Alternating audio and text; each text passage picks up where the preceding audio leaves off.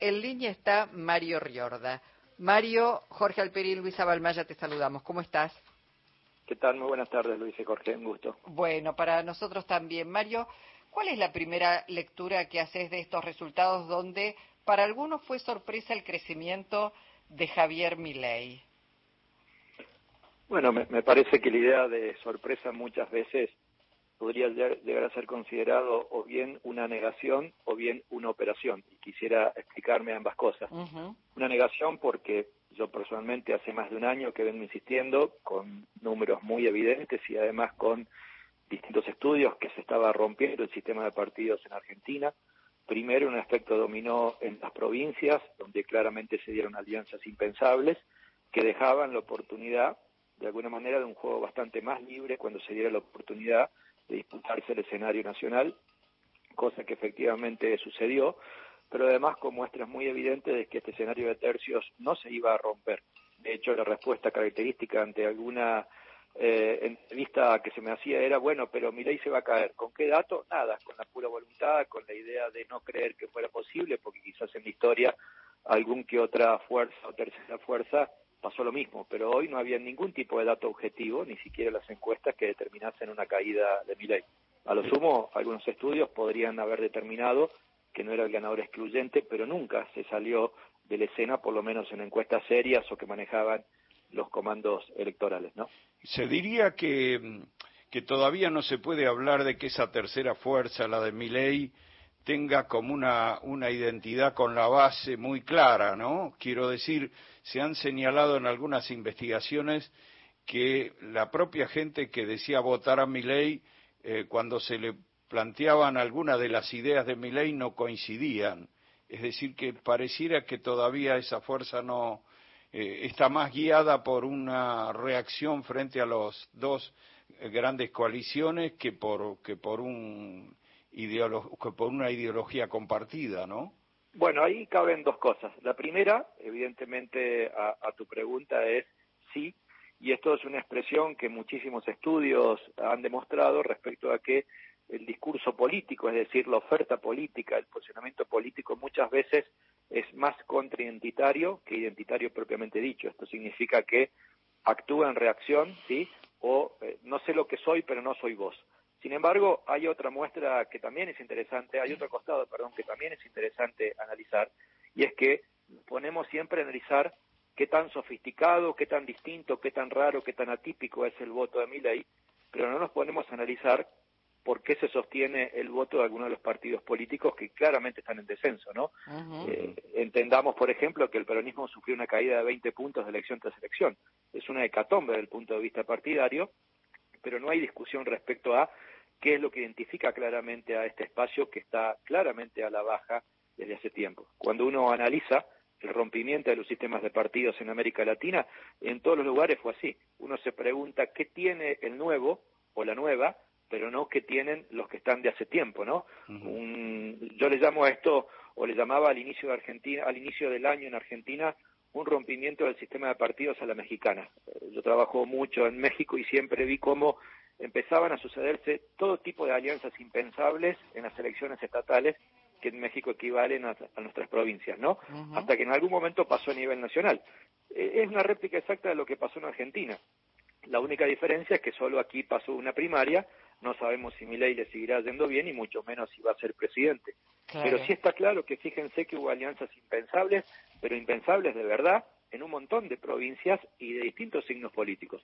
Piensen lo que pasó en Neuquén, en Río Negro, lo que está pasando en Mendoza, lo que pasó en Córdoba, lo que pasó en Santa Fe, y son muestras muy evidentes de esto que digo, que además, insisto, despejaron o dieron cierta libertad a, la elección nacional, donde eh, mi ley fue avasallante, pero que además hacía tiempo que amenazaba con serlo. Y no solo por la intención de voto personal que él obtuvo, que podría haber obtenido, de acuerdo a los estudios previos, sino también porque distintas características van demostrando que Argentina va camino hacia una eh, clara derechización, ¿no? Yo soy parte de, del estudio de la medición de calidad de vida en pueblos y ciudades de Argentina y hace un año que vengo sosteniendo que hay un montón de valores que, digo algunos con mucho dolor y con, con lamentándome, que eh, evidencian un corrimiento hacia la derecha donde, por ejemplo, una de las características más evidentes es cómo el valor de la libertad se había posado como, como un valor predominante por encima de la solidaridad, el valor del, Estado por, por abajo del mercado, ¿no? Muestras muy evidentes que va dando un cambio estructural en el pensamiento político argentino. Bueno, en ese sentido, Mario, pensábamos hoy, tienen que modificarse de ahora en más las campañas, no digo derechizar el discurso en el caso de Unión por la Patria, este, pero en todo caso, digo, aparece muy efectivo mi ley comunicando a determinados sectores estos valores a los cuales vos haces referencia, ¿no? Libertad, el mercado, e, el Estado, digamos, como un gasto superfluo. Digo, hay que cambiar ¿Cómo, ¿Cómo hay que eh, reorientar en todo caso las campañas? Porque habrá que hacer una reorientación. Imagino, Luisa, que tu pregunta es cómo, cómo ganarle a mi ley o cómo reorientar las campañas que compiten contra, contra mi ley. Eh, no, no queda tan claro, sí, no queda tan claro. Yo parto de la campaña que quedó en el medio del espectro político, que es la de Bullrich. No sé si en el medio, digamos, un, medio bastante corrido hacia la derecha, pero en el medio al fin, de, por lo menos de ambas posturas. Y es muy complejo, ¿no? Porque para actor radicalizado ya está mi ley, ¿sí? Eh, y entonces daría la sensación que Bullrich tendría que desacelerar con su postura de todo o nada y, correrse un poquito al centro, ¿no? Parece eh, difícil. digo, eh, así es, es difícil, pero, insisto, para auténtico ya hay uno, ¿no? Entonces, es una campaña bastante difícil.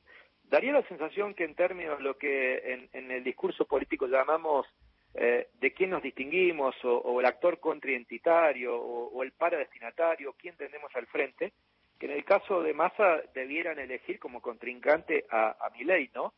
Pero, bueno, insistir, eso no significa que por más que ahí pareciera ser más fácil esa ubicación ideológica, eh, tenga chances de crecer, ¿no? No nos olvidemos que eh, cuando uno va a, a encargar una campaña electoral no tan solo hay que medir la intención de voto.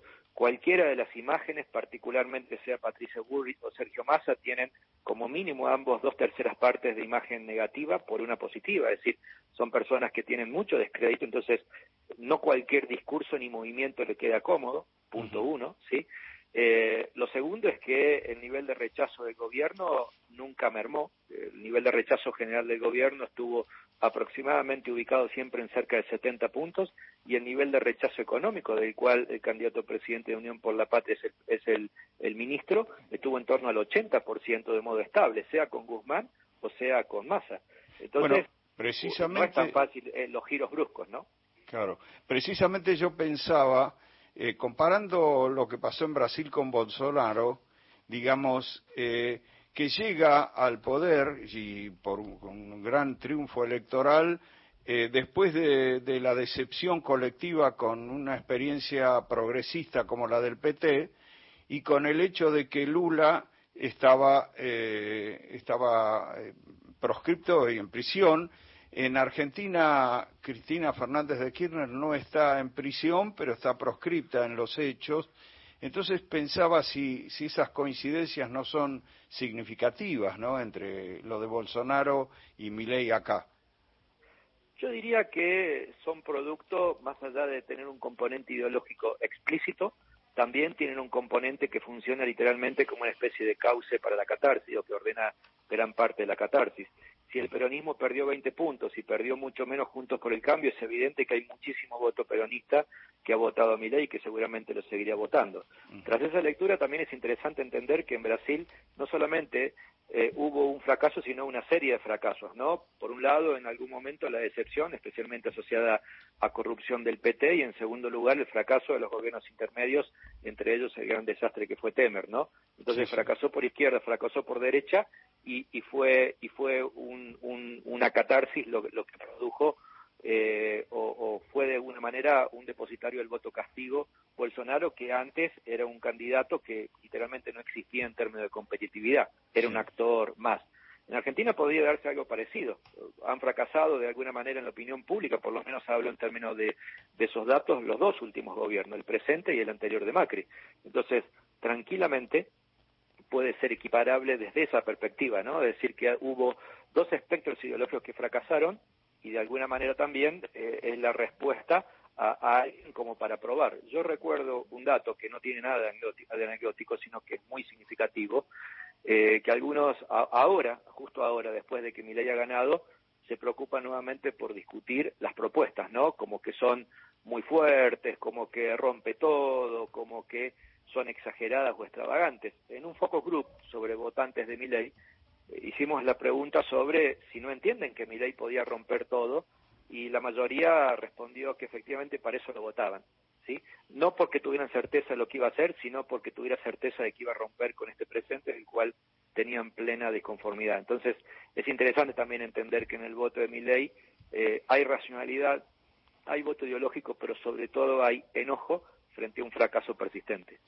Mario, muchísimas gracias eh, por ayudarnos a leer los resultados del día de ayer y, por supuesto, toda la tarea que viene por delante para las diferentes agrupaciones y frentes políticos. Te mandamos un abrazo.